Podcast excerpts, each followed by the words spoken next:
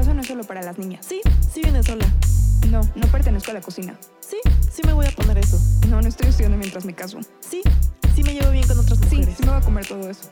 No, no tengo que tener hijos. No, no fue mi culpa lo que pasó. No, no pedí tu opinión sobre Sí, mi sí cuerpo. quiero seguir trabajando. Sí, sí voy a opinar.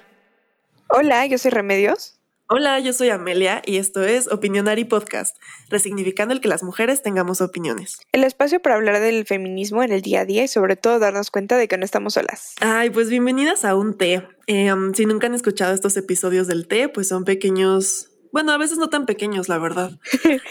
Se supone que son pequeños, pero a veces son los más largos. Sí, de hecho. Em, pues episodios donde platicamos de algo de nuestras vidas. En esta ocasión me toca a mí. Y pues nada, es algo de nuestras vidas como personal que queremos compartir, que sentimos que a lo mejor alguien se puede sentir identificada con esta experiencia y normalmente tienen algo que ver también con el feminismo y con temas de perspectiva de género. Entonces, pues siempre vamos a aportar como, pues sí, esa perspectiva en estos, en estas situaciones que decidimos compartir en este espacio. Exacto. Y bueno, primero les quiero dar un poquito de contexto. Eh, fíjense que a fin de año publicamos un giveaway en Instagram. Eh, creo que sí fue a fin de año o a principios de este. No, a fin de año, a fin de año, ajá. a fin del año pasado. Y recibimos mensajes muy bonitos de muchas eh, seguidoras y oyentes. Muchas de ustedes seguro nos están escuchando ahorita, que nos agradecían por el podcast, nos agradecían por abrirnos, por contar nuestras experiencias y demás. Y varios de estos mensajes que pues como que son muy importantes para nosotras, decían que les habíamos apoyado a acompañarlas en un año difícil o en una etapa complicada, o que las habíamos ayudado a distraerse en una etapa no sé, quizá de ansiedad o, de depresión o cosas así, ¿no? Y la verdad es que a mí, desde un síndrome del impostor, probablemente yo como que platicaba esto con Remy y decía como, es que no puedo creer que solo por hablar de cosas que yo a veces siento que no tienen sentido, sí estamos generando un impacto en la vida de alguien, ¿no? Claro. Y entonces con una de ustedes que, que justo como que entablé esta conversación por Instagram porque nos estaba agradeciendo, que me decía que había tenido un año muy difícil y que muchas gracias por el apoyo y por este contenido y demás, yo le contesté eh, que nosotras también habíamos tenido un año difícil, la verdad, y que pues el proyecto había sido parte de lo que nos había ayudado a mantenernos como constantes en algo y a flote y en Sí. comunicación y demás, ¿no? Y ella muy linda me contestó, ay, pues también si algún día nos quieren platicar de eso en el podcast, pues estamos súper abiertas a, a escucharlo, como que no todo tiene que ser perfecto ni positivo, ¿no? Ujú. Y, y como que dije, wow, o sea, qué padre, como que sentí esa reciprocidad de amigas, que es lo que siempre decimos, ¿no? O sea, no es nada más el nombre de amigas, de llamarles a ustedes, aunque no nos conozcamos físicamente, sino que genuinamente se siente como esta relación de, de que pues podemos tener la de confianza. Sí, Sí. Exacto, de apoyo y de que no hay una expectativa así como les exigimos opinionar y podcast que, este, que nos hagan reír, no sé, o sea, como que genuinamente es parte de, de un cuéntenos lo que nos tengan que contar y lo que les esté pasando, ¿no? Y lo que piensan y demás. Entonces, bueno, em, de ese contexto, la verdad es que yo sí traía un tema em, que al principio estaba muy segura de que no quería platicar porque yo misma estaba como en este proceso de aceptación y, y un proceso complejo que ahorita les contaré paso a paso. Eh, pero bueno, óyeme aquí decidida a platicarlo porque siento que es un espacio seguro, porque siento que es necesario. También es parte de mi proceso terapéutico hablar de esto eh, como en público eh, Ujú. para romper como estos tabúes que yo ni siquiera sabía que tenía. Entonces, pues nada, heme aquí, ahora sí ya haciéndola muchísimo de emoción. Pero bueno, eh, yo, Amelia, soy una persona que vive con depresión severa Ujú.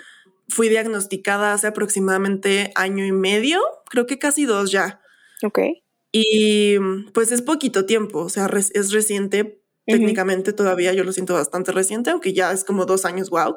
Y, y pues nada, o sea, he aprendido a, a lidiar con esto y más que lidiar con la como enfermedad y el estatus de salud mental, porque eso es algo que sin querer ya había estado lidiando más tiempo, pero ni siquiera lo sabía, Claro. es también lidiar como con el concepto. Ujú. O sea, que es lo que se me hizo como más difícil, curiosamente. O sea, como este concepto de afrontar que, que tienes una enfermedad mental, este, que hay ciertas cosas que no puedes controlar y, y como les digo, o sea, romper estos tabúes que yo ni siquiera sabía que tenía porque nunca me pensé a mí misma como una persona que iba a lidiar con, con un problema de salud mental, ¿no? Sí, claro. No, y es que creo que lo que hice es muy importante porque em, el, el valor y la seguridad que cuesta el, el decirlo y el hablarlo, aunque sea con gente cercana, creo que al final de cuentas es, es importante y hay que reconocerlo. Claro que no es fácil eh, y claro que es importante también para las personas para que como que, ¿sabes? O sea, te puedan apoyar y puedan estar para ti, por un lado, por otro lado puedan entender muchas de las situaciones, porque es cierto que muchas veces no entendemos cómo puedan estar las cosas y no sabemos qué esté pasando con la otra persona, entonces creo que es muy valiente, eh, pero también es, es bueno para ti, ¿sabes? O sea, el, poder, como dices, hablarlo y, que todos comencemos como a, a normalizarlo y a verlo como, pues eso, como al final de cuentas algo que pasa. Sí, que literal es como tener gripa o vivir con diabetes. Con cualquier ajá, con diabetes. Sí, justo, pero son como conceptos que apenas yo misma estoy aprendiendo a deconstruir. Y es curioso porque es como desde mi experiencia personal, entonces es raro. O sea, como que siempre es más fácil decírselo a alguien más. Ah, claro. Sí, sí, sí. Pero cuando tú lo vives, como que sin querer regresan estos tabúes e ideas como de no, eso está mal o eso te hace una persona extraña, no sé. Entonces, bueno, pues les voy a contar como el paso a paso em, de cómo lo experimenté yo, obviamente con el antecedente, y esto era de los motivos por los cuales no estaba muy convencida de hablar de esto en el podcast, pero bueno, o sea, tengo que mencionar que yo no soy una profesional de la salud mental, no soy psiquiatra, no soy psicóloga, em, voy a hablar es exclusivamente de mi experiencia experimentando la depresión como lo he hecho en estos primeros dos años diagnosticada, porque ni siquiera soy como la experta en depresión que lleva 10 años trabajando en eso. O sea, es mi experiencia súper personal, cómo lo viví yo. Em, una disculpa por adelantado si uso términos incorrectos. Em, siempre estamos súper abiertas a aprender. claro, y, y, ya, o sea, eso. O sea, voy a hablar de mi experiencia personal y punto, ¿no? Entonces, ah, bueno, y también otro paréntesis, que todas las depresiones son distintas y cada persona la va a vivir distinto. No significa que mi experiencia es igual a la de todas las personas con depresión, para nada. Claro. Entonces, bueno, les quiero comentar, platicar un poquito de cómo comenzó todo. Yo empecé a tener síntomas como más fuertes, pues sí, hace como tres años. O sea, estaba en una etapa de mi vida en la que justo estaba teniendo como muchos cambios de contexto, porque eso es interesante. Después me lo explicó mi psiquiatra. O sea, la depresión sí es algo que ya está como, no sé, como en tu cerebro por default, que puede ser por herencia muchas veces, o por hormonas, o por diferentes cuestiones desde que naces. Ok. Pero sí está relacionado con el contexto y con las situaciones como externas, el hecho de que como que se active o se desencadene o se agrave. Ok. Entonces, eso fue lo que me pasó a mí. O sea, él, mi psiquiatra considera que yo tengo eh, depresión crónica, o sea, siempre he vivido con esto porque además, pues ya platicando si hay antecedentes en mi familia que nunca se hablaron, nunca se trataron o nada, pero ese es otro tema. Em, sí, pero pues ya hablando y detectando y analizando, sí es muy probable que esté ahí, como en mi herencia, pero em, pues sí estaba en un momento en el que mis factores externos como que lo detonaron. Entonces, pues yo estaba en esta etapa y em, justo las características que empezaba a sentir eh, primero fue mucha anedonia, que anedonia ahora sé qué significa, eh, bueno, que es la palabra para definir como esta apatía, o sea, este perder el interés por lo que antes te emocionaba y por todo en general. O sea, ya todo me daba igual. X, o sea, de sí. todo te da como... Sí, X. X, o sea, igual. Exacto. Ajá, ok. X, o sea, de que antes me emocionaba, no sé, planear viajes y ahorrar para planear viajes y por ende trabajar para ahorrar y cosas así. Y ya en ese momento era como, me o sea, todo me da igual. Ok. O me interesaba, no sé, si antes me gustaba hacer yoga, ahora era como me. O sea, todo X. Que aparte creo que es em, importante, perdón, que, o sea, como que uno luego luego asocia a más bien un sentimiento 100% de tristeza. Sí, justo. ¿No? Entonces como que dices, no, es que no es que, o sea, no es tristeza, más bien es como dices, como apatía o esta parte y como que no lo conectamos. Exacto, sí, justo. O sea, una persona con depresión no es una persona que va a estar triste todo el tiempo. O sea, son muchísimas como, sí, o sea, muchísimas emociones y características distintas y aparte subes y bajas, o sea, no es, no es lineal todo el tiempo, ¿no? Y justo, o sea, yo al principio empecé como con esta apatía de todo me daba exactamente lo mismo, o sea, es como, sí, todo me daba igual. Em, después, pues también tenía estas etapas más complicadas ya, que no, no era como una constante, o sea, nunca fue como, no sé, un mes seguido, sino que eran como días o semanas de no querer pararme de la cama, o sea, no querer pararme en todo el día. Digo, en ese momento coincidía que, por ejemplo, no estaba trabajando, entonces estaba buscando trabajo, pero sí había días que justo estaba súper desmotivada, no quería nada y no me paraba de la cama, o sea, solo quería dormir. Y como que de un punto de vista externo es como, ay, qué floja. O sea, ¿por qué no te paras y te activas? Y ay, qué floja, no sé qué. Y en realidad para las personas con depresión eso solo es un escape de la realidad. O sea, no quieres pensar, no quieres enfrentarte, no quieres nada. Entonces dormir es como nuestra única herramienta para escapar. Digo, como la que tienes más cercano, porque otros pues también se pueden drogar, pueden tomar alcohol, o sea, pueden hacer otras cosas, ¿no? Pero como que esa, ese es nuestro escape, como de quiero dormir para no pensar. También, por ejemplo, no podía hacer planes a futuro. O sea, como que justo estaba en esta etapa, les digo, buscando trabajo y me acababa de graduar de la universidad y como que es la etapa en la que todos ya tienen su futuro este súper planeado o lo están haciendo y es como sí sigue esto y esto y esto y yo de repente me sentía como en el limbo y, y, aparte con esta sensación de no querer planear, o sea, como que antes incluso como estudiando tenía más planes a futuro para ese año y para los siguientes años y de pronto en esta etapa como que no, no quería nada, o sea, no podía pensar en mí ni en 10 años, ni en 5 años, ni en 2, o sea, no había nada que me emocionara, no sabía hacia dónde quería ir, me daba todo igual, como que no me podía ver a mí misma. Y eso es algo que todavía me cuesta, ¿eh? y apenas estoy empezando a lograr. O sea, no me puedo ver a mí misma como en 10 años. O sea, no, no tengo idea de qué voy a estar haciendo, ni, ni sé si quiero ni nada. Claro, claro. y fue algo raro, o sea, porque yo antes era una persona como así súper planeadora y este, ¿cómo se dice? Como overachiever, o sea, como Sí, o sea, como que todo el tiempo tenía estos planes y era súper ambiciosa. Ajá, sí, Súper ambiciosa y que me iba súper bien en la escuela y tenía no sé cuántos trabajos y era becaria y, de pronto era como, pues es que no sé qué quiero. Creo que es diferente un poco justamente lo que dices porque puede que estés como en una etapa en la que no estés como, no sepas qué va a pasar, pero como que lo que dices, como que tienes como planes más como, ¿cómo dices? A cinco años, diez años, que es algo como, bueno, pues no sé qué va a pasar en este momento, pero tal vez después algo pase, ¿no? Sí, o tienes un sueño, ¿no? O sea, a lo mejor lo normal sería como, sí, pues ahorita no sé qué voy a hacer, crisis existencial normal de los 23, 24 años, pero tienes un sueño, ¿no? De que, ah, bueno, algún día me veo así.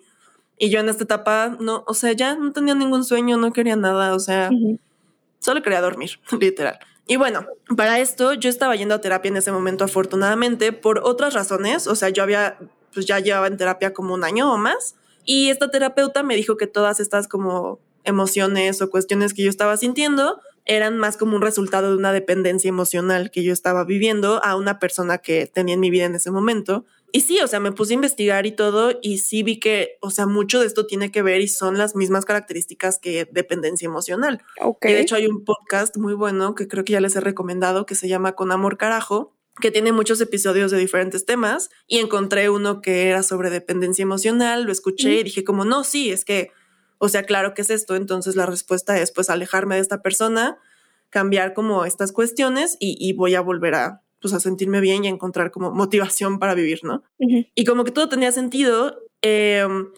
pero bueno, o sea, sucedió, la verdad es que no me alejé por gusto, o sea, como por ¿cómo se dice? Como por, por, querer hacerlo, ajá, por decisión propia, sino fue como una situación, ay, pues bastante extrema, como que fue la gota que derramó el vaso, también gracias a una red de apoyo que prácticamente me obligó a salirme de ahí y también prácticamente me salvó la vida porque, pues no sé, o sea, ya sabiendo que era una persona con depresión y que estaba en ese entorno y esa situación y demás, pues no sé a, qué hubiera pasado. Pero bueno, el punto es que me alejé de esa situación, me alejé de esa persona, empecé como de cero, em, con todo lo que yo creía que necesitaba. Em, conseguí un trabajo, también ya estaba ganando mi dinero, ya era independiente, em, todo bien, entre comillas. Y aún así pasaron meses en este ambiente nuevo que tenía todo lo que yo creía que necesitaba y me sentía igual. Entonces ahí fue donde dije, ok, creo que pues no sé qué está pasando, qué está mal conmigo, eh, no, no sabía qué onda, ¿no? Y bueno, haz de cuenta que un día eh, yo estaba en este nuevo trabajo, estaba en mi oficina y ya había otras cuestiones, o sea, me sentía cero motivada, eh, no llegaba tarde, eh, no hacía mi trabajo, eh, me estaba quedando dormida siempre sentada porque también tenía mucho insomnio, que es otra característica, tenía ansiedad, me sentía súper insegura, muchísimas cosas que yo no sabía que eran características, así como que casi, casi al pie de la letra de, de un cuadro depresivo, ¿no? Claro. Y un día tuve un ataque de pánico en la oficina, estaba en mi cubículo y o sea, solo me acuerdo que, que estaba así viendo la computadora y de repente como que me faltaba el aire y no podía respirar y como que me mareé y, y, fue así de que sentía que me iba a desmayar y como que todo se me movía y muy extraño, o sea, nunca me había pasado eso. Y entonces me paré y me acerqué a una ventana y como que respiré y aparte o sea, siempre este lado como de inseguridad, de que yo lo primero que estaba pensando era que nadie se dé cuenta, claro. que nadie diga como qué rara, qué le pasa. Entonces yo tratando de actuar normal, este, me paré, respiré, como que me diera el aire y así, pero me sentía mal, o sea, como que temblaba, me sentía extraña, o sea, mal, no podía respirar, no podía hablar. Y, y, como que eso fue así otra vez, una vez más, la gota que derramó el vaso para que yo dijera, ok, una vez más, esto no es normal, ok, claro. esto sí, o sea, tengo que hacer algo, ¿no? Y me acuerdo que le marqué a una amiga y le dije, oye, me pasó esto, no sé, o sea, ¿qué, qué es esto? O sea, ¿qué está pasando? ¿no? Sí, sí. Y ella justamente, curiosamente, es una mujer que también vive con depresión y ya varios años antes me lo había platicado y yo sabía que ella también tenía depresión, pero no le hablé por esa razón en particular, solo porque, no sé, siempre hablábamos. Sí, sí, ajá y, ya como que le tenía confianza. Y como que me empezó a hacer varias preguntas de, oye amiga, pero ¿y esto? ¿Y lo que me habías contado? ¿Y qué onda con esto? Y que no sé qué. Y ella fue la que me dijo, oye, pues es que o sea, a mí me suena todo eso a depresión. sea, eh, yo así me sentía. Diagnosticada así de. Sí, diagnosticada por mi amiga. Sí, claro. Y ella así como es que yo también, yo ya lo viví y yo me siento igual y, ah, y neta, o sea, ya un, un ataque de, de, pánico de ese tipo, pues no es normal. Y yo ni siquiera sabía que eso era un ataque de pánico, solo le dije como me sentía me dio claustrofobia y no podía respirar, ajá, y estaba temblando y no puedo hablar y ajá. Y ya ella fue la que me dijo, no, pues es que amiga, eso es depresión, o sea, tienes así todas las características que yo tenía, que no sé qué. Y yo como que, bueno, pues tal vez. Y me pasó el contacto de su psiquiatra. Eh, y ya me dijo, mira, háblale, no pierdes nada, no sé qué. Y yo como, bueno, ok, no creo que sea, pero, pero está bien. Por darte gusto le llamo. Para esto, eh, para, para esa, junta, esa junta, eh, para esa consulta, este, yo como que me puse a enlistar todas las cuestiones raras que había notado en mí, ¿no? Como que dije, bueno, ok, o sea, no sé, o sea, ese, ese, lado que creo que también es un poco de ansiedad como súper perfeccionista, de bueno, voy a llegar con mis notas y mis puntos para que valga la pena esta consulta. Claro, por supuesto, porque te la van a cobrar, claro, te entiendo perfectamente. Exacto, para aprovechar esta hora. Este, y para que el señor vea que es dependencia emocional y que no es depresión, ¿no? Porque eso me habían dicho a mí. Y ya, y el punto es que aquí tengo esa lista, aquí tengo esa libreta que la encontré afortunadamente y justo les quiero compartir esos puntos por si a lo mejor les suenan, porque los escribí yo sin saber que tenía depresión y sin saber cuáles eran las características de la depresión ni nada. Y para mí solo era como una etapa difícil que estaba pasando en mi vida, ¿no? Claro. Entonces, bueno, uno de ellos, que no es nada normal, la verdad, pero bueno, eran pensamientos de no querer vivir. Ok. O sea, de desesperanza total, o sea, y justo esto me pasaba mucho en mis noches de insomnio. O sea, como de que yo pensaba como es que la vida de todos sería mejor sin mí. O sea, solo soy un estorbo para toda la gente, no aporto nada al mundo y neta, ¿qué estoy haciendo? O sea, como que me sentía así un estorbo en el planeta.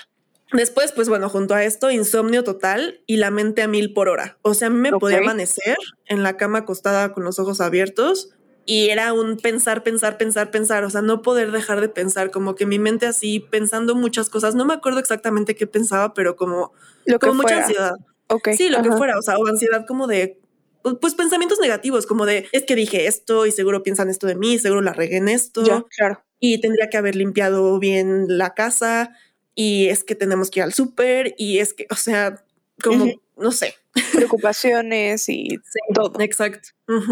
Em, luego, por ejemplo, pérdida total de apetito sexual. O sea, yo ya llevaba varios meses como con cero apetito sexual, o sea, de ser una persona como sexualmente activa y con un libido, no sé, podríamos decir alto, no sé, o sea, X. Eh, pues así, pérdida total de que cero interés y cero ganas y cero todo en cualquier sentido, o sea, ni conmigo misma, ni con mi pareja, ni nada, nada de interés, o sea, como completamente asexual desde hace varios meses, ¿no? Em, otra cosa que anoté, pues fue eso del ataque de pánico, que también fue una cosa extraña. Em, también sentía mucho enojo. O sea, en mi caso, justo en vez de tristeza, era mucho enojo. O sea, e incluso hoy en día, como en estos días malos que tengo, la sensación que más detecto es enojo. Y es raro porque ni siquiera es como por algo en específico que te puede decir es que estoy enojada por esto con esta persona. Ajá.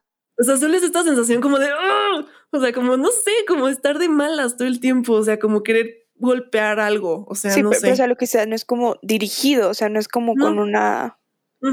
Sí, es una sensación como de enojo constante. Y entonces eso también me hacía como estar de malas y discutir y, estar así como tensa. Sentía pues muchísima culpa, mucha ansiedad sobre cualquier cosa, o sea, culpa sobre todo, culpa sobre lo que le dije a alguien, culpa sobre si mi novio le estaba pasando mal por mi culpa, este, no sé, como mucha culpa en general en la vida por todo. Eh, en el trabajo, o sea, también como no, es que la regué en esto, no, es que soy la peor, no, es que seguramente piensan esto y así. Eh, falta de apetito. O sea, literal no tenía hambre. O sea, había días en los que podía despertar, irme, regresar, volver, ir a como, ah, no he comido. O estaba mi desayuno servido o mi lunch y del trabajo y no me lo comía porque no tenía hambre. O sea, no tenía apetito. Me costaba mucho trabajo comer. Después, por ejemplo, dificultad para realizar tareas simples. O sea. Para, no sé, o sea, ordenar, tender la cama. O sea, de que era como de, o sea, no sé, como que sentía que necesitaba demasiada energía para eso y ya no lo quería hacer. O acomodar mi cajón, o echar mi calcetín en el bote de la ropa sucia. O sea, o, lavarme los dientes. O sea, como que era de mm, ¿para qué? Y demasiada energía y. O sea, no sé, es que ahora que lo cuento en perspectiva suena bien raro, pero. Pero sí, solo es eso, como de.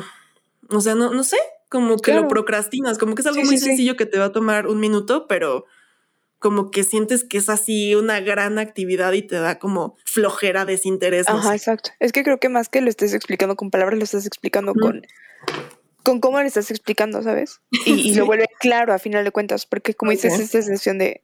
Ah", que creo que pues, entendemos más eso que si me dijeras así súper puntual.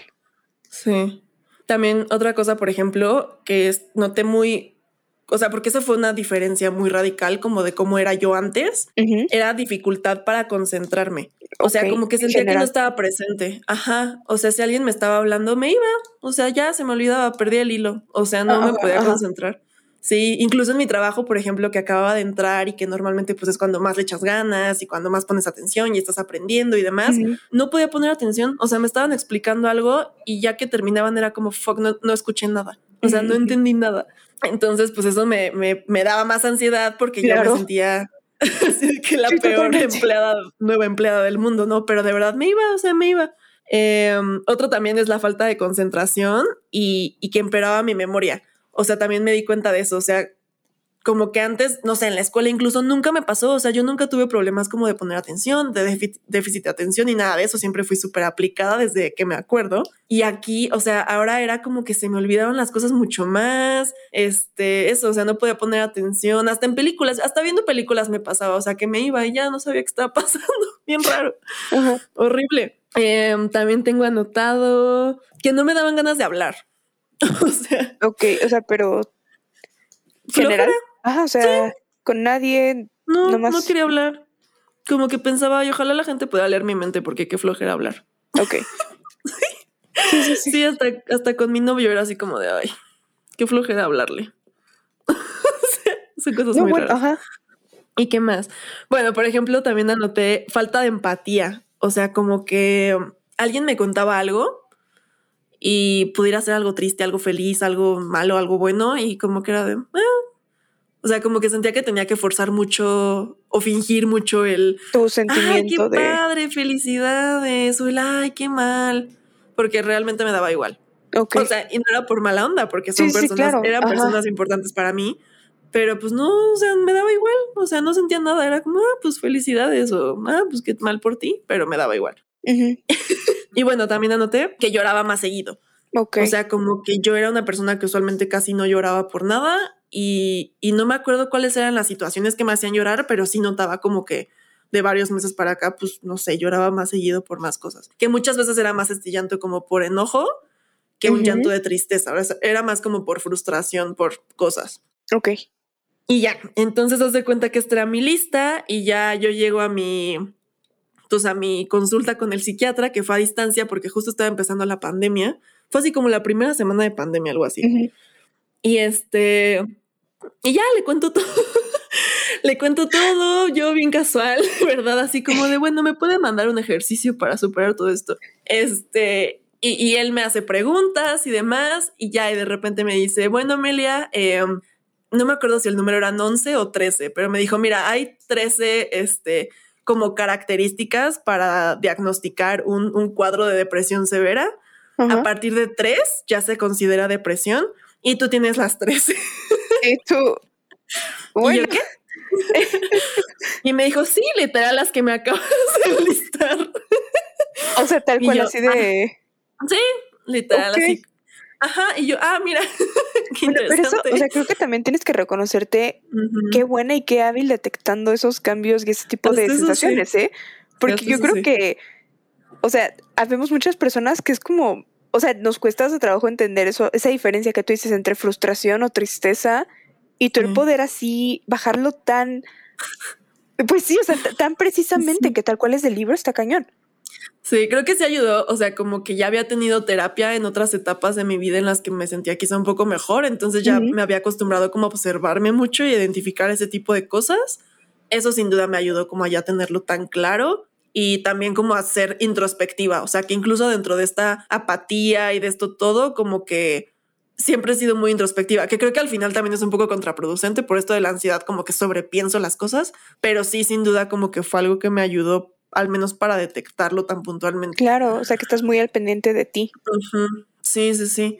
Y pues ya, entonces él me dijo así como, no, pues o sea, es un cuadro de depresión, este, severa, y por lo que me cuentas, porque pues igual platicamos como de demás contexto y cuestiones de mi vida que están pasando, también me dijo, probablemente es un caso, eh, ¿cómo se dice? Eh, crónico, eh, que no es algo nuevo, o sea, probablemente ya lo habías tenido en otras etapas de tu vida o lo has tenido siempre, solo que ahorita pues por estos factores externos, pues está detonando, ¿no? Y ya, entonces el punto es que a partir de ahí pues empecé a tomar antidepresivos, él me medicó y también me contó, por ejemplo, que la mayoría de las personas con depresión nunca son diagnosticadas, o sea, nunca se atienden. No me acuerdo bien de la estadística, pero es así de que, no sé, eh, cinco de cada siete personas con depresión nunca son diagnosticadas, solo dos, algo así. Claro. Entonces, pues también dije como, órale, qué fuerte, o sea, cuánta gente vivirá sintiendo esto y pensando que es normal, ¿no? Mm, Sí. Como yo estuve a punto de pensar que era normal si no hubiera sido por esta amiga. Es que sí, o sea, es como, es un bache, es un ratito, es, ¿no? Y como que aparte estamos, como que tenemos esta idea de cómo se ven las enfermedades mentales y entonces pensamos que es como algo súper severo Y que entonces si no llegas a ese punto, evidentemente no tienes nada y se te va a pasar y todo y no Ujú. notamos la importancia que le damos a la, a la salud física. Sí, sí, que además yo lo hacía menos y que sentía como, o sea, tenía identificadas estas cuestiones, pero aún así yo hacía mi vida, o sea, como que era funcional y decía como, bueno, pero, o sea, no es prioritario, o sea, puedo, ¿sabes? Lo estoy logrando. Y bueno, o sea, aquí quería como contarles un, un pequeño paréntesis porque se me hace importante de cómo me sentí cuando me dijeron que tenía depresión, porque la verdad es que no me imaginé que fuera a ser como tanto shock. Eh, porque yo misma creía que no era una persona como con este tabú hacia la depresión. O sea, la verdad es que conocía solo a esta amiga que les cuento con depresión y como que, pues, X, yo decía, ah, pues, o sea, no, no era que tuviera un sentimiento negativo hacia ello, ¿no? Pero yo no sabía mucho. claro. Pero cuando me lo dijeron, fue raro. O sea, me sentí, por un lado, como aliviada, obviamente. Aliviada de saber que no era yo la que tenía un problema, eh, sino algo ya más grande que yo Totalmente. porque yo misma me decía como este discurso de échale ganas, tú puedes, todo está en ti, eres tú, este, y entonces cuando te dicen esto ya es como, ok, ok, no soy yo, no es que sea débil, no es que no le esté echando ganas, o sea, ya es algo que está fuera de mi control, ¿sabes? Eso por un lado. Y luego, sin querer, también me sentía como un bicho raro. O sea, como que dije, ay, no, ahora también tengo depresión. Ya tengo asma, ya tengo alergias. te lo juro. o sea, te lo juro, yo Ay, tabla de Te lo juro. Yo como, ay, no, una cosa más. Amelia la rara. Tenía que ser yo, te lo juro. Eso pasó por mi mente. Y sí, y eso sin querer, o sea, pues es de un estigma que tengo Claro. o tenía sobre las enfermedades mentales, ¿no? Y, como que pensaba que eso me hacía una persona rara o menos capaz o menos habilidosa para X cosas, ¿no? Entonces, sin querer fue como, ay, no, una cosa más. y luego, eh, bueno, pues ya pasó esta etapa como de, de asimilarlo. Y lo primero que me puse a hacer, aparte de contárselo a mi novio, fue buscar personas que tuvieran depresión. O sea, no sé por qué esto como que me dio curiosidad y como que sentía que me iba a tranquilizar un poco. Ok.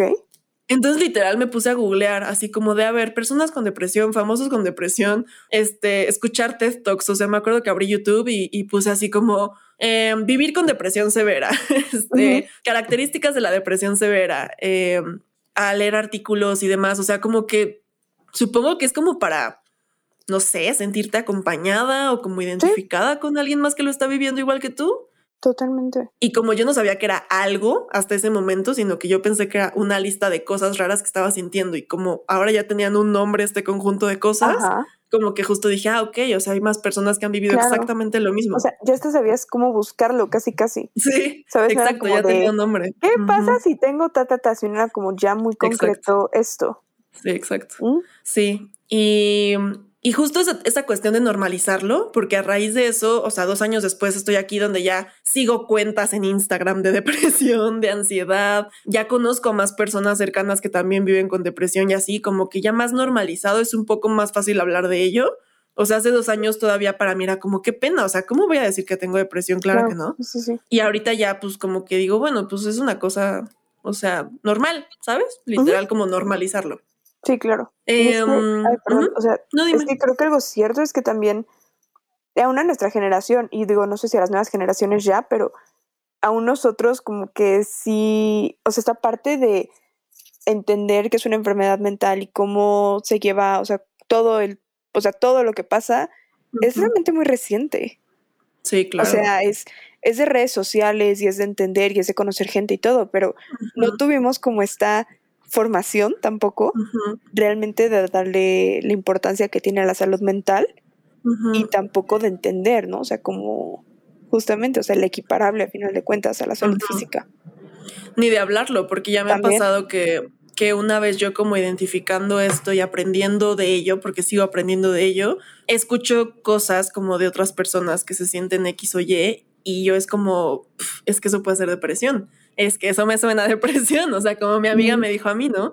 Eh, pero pues es gente que no siempre va a ser la más receptiva o que no siempre te está pidiendo tu opinión o que no cree en eso, porque también es un tema. Entonces, pues sí, sin duda es una cosa que hay que agradecer mucho como de la época actual, de nuestra generación, de las redes sociales, de la comunicación, de la información y demás, porque... Sí, y que aún pues así, para nosotros también hay temas que son difíciles, de veces en las que no sabemos cómo abordarlo, cómo decirlo, o qué hacer, o cómo actuar, o de repente hacemos comentarios que tal vez no eran los mejores ni los más prudentes, ¿no? Eh, esperemos que las nuevas generaciones ya lo tengan mejor, pero, o sea, si pensamos en nuestros papás o así, por ejemplo, pero tantito, ¿no? Y entonces las reacciones son diferentes y todo. Sí, sí, yo, por ejemplo, o sea, hoy en día no me he animado a decirle a personas como relativamente cercanas porque sé que su respuesta va a ser todavía esa. Claro. Como de, ay, no, ¿quién te dijo eso? Ay, no, échale ganas, es porque tienes que hacer ejercicio. es porque eres vegetariana. o sea, estoy segura. Sí. Entonces, pues sí. Pero bueno, y ya volviendo al día de hoy, pues al año y cacho en tratamiento, o sea, tomando antidepresivos, em, que de hecho tardan seis meses en hacer efecto, o sea, tardas desde que los empiezas a tomar, tardas seis meses como en que estén ya cumpliendo como el 100% de la función que te puede dar ese medicamento. Ok. Entonces, pues llevo básicamente un año nada más. La verdad es que sí he notado mucha diferencia. No ha sido rápido, ha sido súper lento. Entonces, pues entre antes empieces con un tratamiento mejor. Yo he tenido medicamentos y también terapia psicológica. Me cambié de terapeuta también porque pues claramente con mi otro terapeuta, pues no sé qué pasó, pero bueno, no detectó esta, esta cuestión y aunque sí me ayudó mucho en su momento, pues ya eh, esta y otras razones que creo que ya les he contado de red flags, pues ya me hicieron darme cuenta de que ya no era para mí. También, por ejemplo, hay lapsos buenos y lapsos malos. O sea, no es una constante de que todo el tiempo te sientas mal, ni de repente cuando te sientas bien, ya todo el tiempo te vayas a sentir bien. Y es algo que me ha costado trabajo identificar. Yo sé que hay personas que, por ejemplo, saben cuando están entrando en un cuadro depresivo que les puede durar una semana, un mes o algo así. Yo todavía como que no lo detecto tanto. Pero pues sí, o sea, es literal así una montaña rusa. O sea, he tenido lapsos súper buenos que me han durado como dos meses y que digo, ya, es que ya está súper bien todo, ya soy otra vez yo, soy feliz, todo está excelente. Sí, sí, sí. Y de la nada es así de que ¡pum! O sea, otra vez muchas de estas características, ¿no? O sea, como, pues sí, de todo lo que les platiqué. Entonces, esa es una de las razones por las cuales no debes dejar nunca de tomar tus medicinas aunque te sientas bien. Pero eso es otra cosa que voy a decir en mis conclusiones. Ok. Y otra cosa de hoy en día, por ejemplo, que es muy reciente, o sea, que lo he notado como en los últimos dos meses, es que ahorita tengo más ansiedad que depresión, em, que creo que también, o sea, son dos cosas diferentes y casi siempre vienen juntas y es muy chistoso. Les voy a compartir un post que vi el otro día en Instagram de una cuenta, porque de repente parecen opuestas. O sea, como que la depresión te hace estar muy pasivo y como muy dormido y muy apático sobre todas las cosas y con desinterés, mientras la ansiedad es todo lo contrario, como que te hace pensar demasiado y estar querer estar muy activo y ser súper controladora y entonces es muy extraño, la combinación es horrible, pero últimamente creo que tengo más ansiedad que depresión y es con lo que estoy lidiando ahorita. Okay. Y bueno, ahora sí, de mis conclusiones, pues yo les quiero dejar que nadie vive la depresión igual a otros, o sea, cada experiencia es única, entonces así seas tú una persona con depresión, o ahorita a lo mejor algo de esto te haya sonado y estés pensando que no, pues tal vez no aplica a ti porque no sentiste dos cositas, pues cada quien lo vive de una forma diferente, cada como característica se expresa de forma diferente en cada quien, así fueron como yo las viví, pero pueden estar representadas o experimentadas de forma distinta en ti, entonces, pues como que no te compares exactamente con otras experiencias o con otros, ¿no? O sea, siempre 100% es ir con un experto, experta. También que es más común de lo que te imaginas, o sea, no eres un bicho raro si lo tienes, la verdad es que pues sí, o sea, me ha sorprendido como lo común que es. Después de, después de eso, como que por casualidad o no sé por qué, me he enterado de que más amigos y conocidos también tienen depresión, entonces, pues, te juro, no es raro. O sea, estoy, es muy probable que personas cerca de ti también lo vivan, entonces no es como que por eso estés tachado y no sé, y ahora no, no puedas ser una persona normal, o sea, ¿no? Sí, claro, que seas, como dices, la única persona en el mundo que... Sí, exacto. También otra conclusión es que los antidepresivos y las medicinas psiquiátricas no te van a hacer daño, no vas a dejar de ser tú y no te vas a hacer adicta.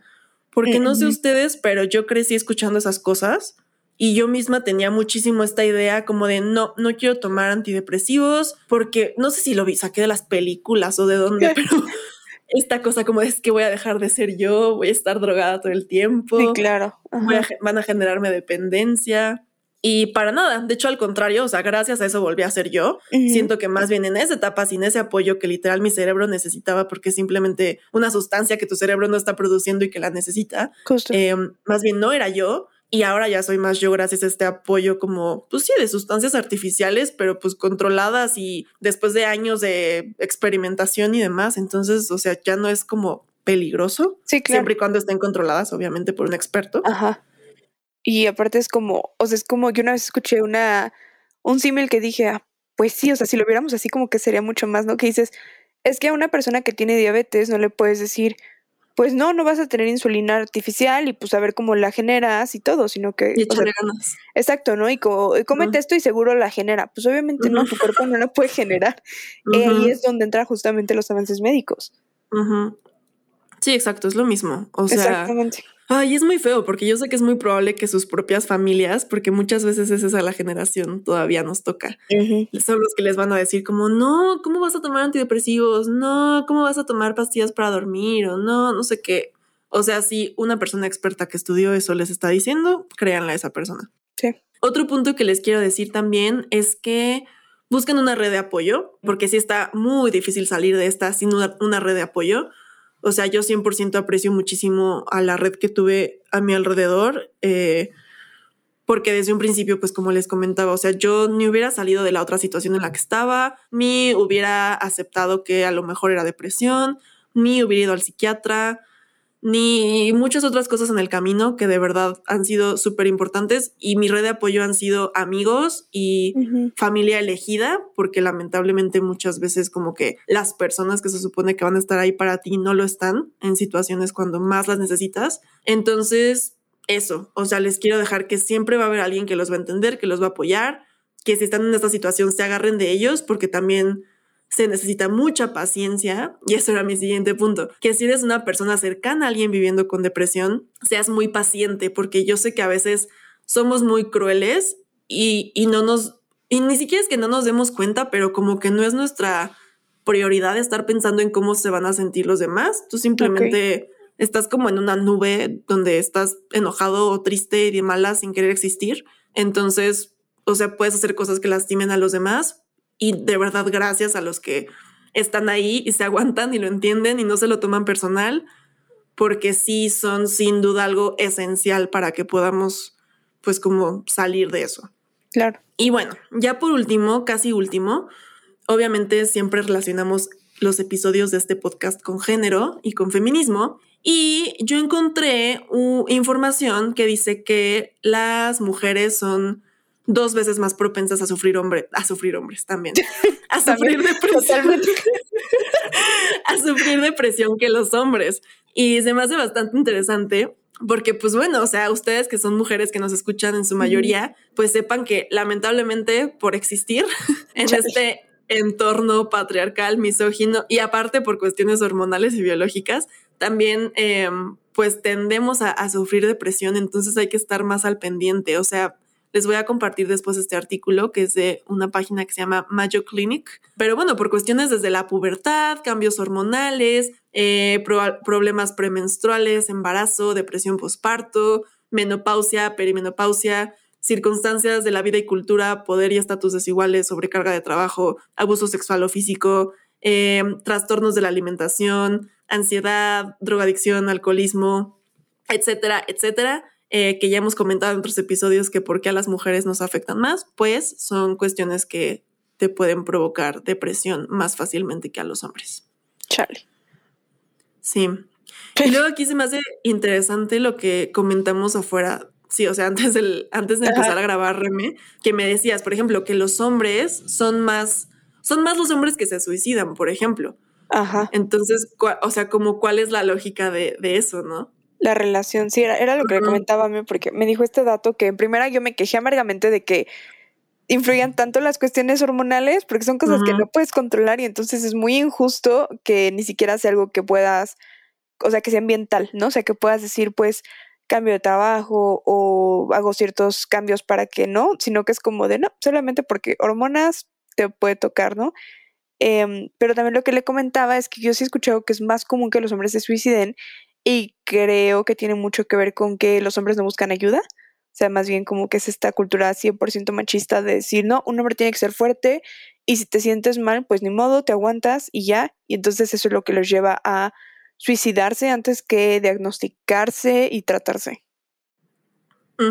Entonces, o sea, como que al final estas cosas están súper relacionadas con cuestiones culturales que... Totalmente. Pues que ya hemos platicado y que hemos identificado, ¿no? Y está cañón. O sea, una razón más para deconstruir los roles de género. Em, y bueno, ahora sí, ya por último, último, em, les quiero compartir algunas asociaciones y cuentas de apoyo eh, por si ustedes creen que viven con depresión o saben que están viviendo con depresión o conocen a alguien o lo que sea para que sepan que se pueden acercar a, muchas personas y fundaciones y demás diferentes que se dedican a esto. Eh, y también si tú eres una profesional de la salud que desea ofrecer servicios de terapia psicológica o consulta psiquiátrica y nos estás escuchando, pues ponte en contacto con nosotras eh, por nuestras redes sociales de Opinionary Podcast para compartir tus datos. Em, entonces, bueno, estas son algunas cuentas de Instagram pero seguro también si las buscan en Google tienen página de internet. Pueden buscar a Cruces Rosas, que su cuenta es arroba cruces x rosas, todo junto.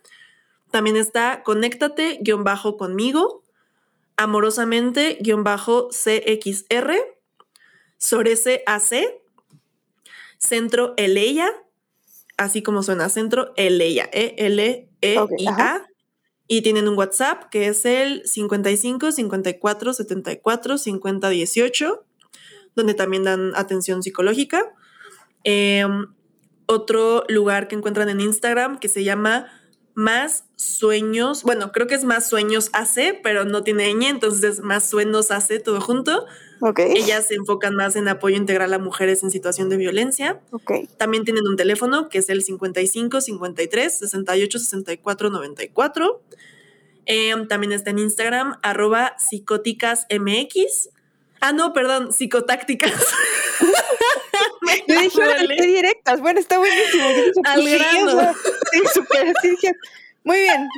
Completamente. Me la huele. Perdón. Es arroba. Y vamos a cambiar el nombre del podcast, oye, mejor me gusta. Psicóticas Podcast. Está bueno. Ay, perdón. Ah, no, ya, es, o sea, es que está muy tricky, ¿sí o no? Es arroba psicotácticas MX. y ya, por último, cuenta conmigo diversidad sexual, que también se enfocan más como en, pues, en temas de diversidad sexual, comunidad LGBT y demás. Y bueno, pues ahora sí, con esa conclusión para este tema muy serio. Eh, Ay, pues ya, pues gracias amigas por estar aquí, por escuchar mi historia. Pues no sé si tienen alguna pregunta, siéntanse con la confianza de escribirnos, como siempre. No sé, díganme si quieren que después les cuente como otras cosas que pasen en este explorar de la depresión. Y, y ya, no sé, no tengo nada más que decir. No, pues muchas gracias por compartir esto. Te apuesto que es de mi parte y de parte de muchísimas. Muchas gracias por abrirte, por ser, o sea, justamente por atreverte a contar estas cosas, eh, porque justamente no sabes a quién le pueda resonar, ¿no? Y las, las vidas que estás impactando en este momento. Entonces, muchas gracias por todo. Ay, gracias a ti. Y pues bueno, muchísimas gracias a todas. Te mando un abrazo. Y a ti. Y pues nos escuchamos pronto. Gracias, amigas. Adiós. Hasta la próxima. Bye.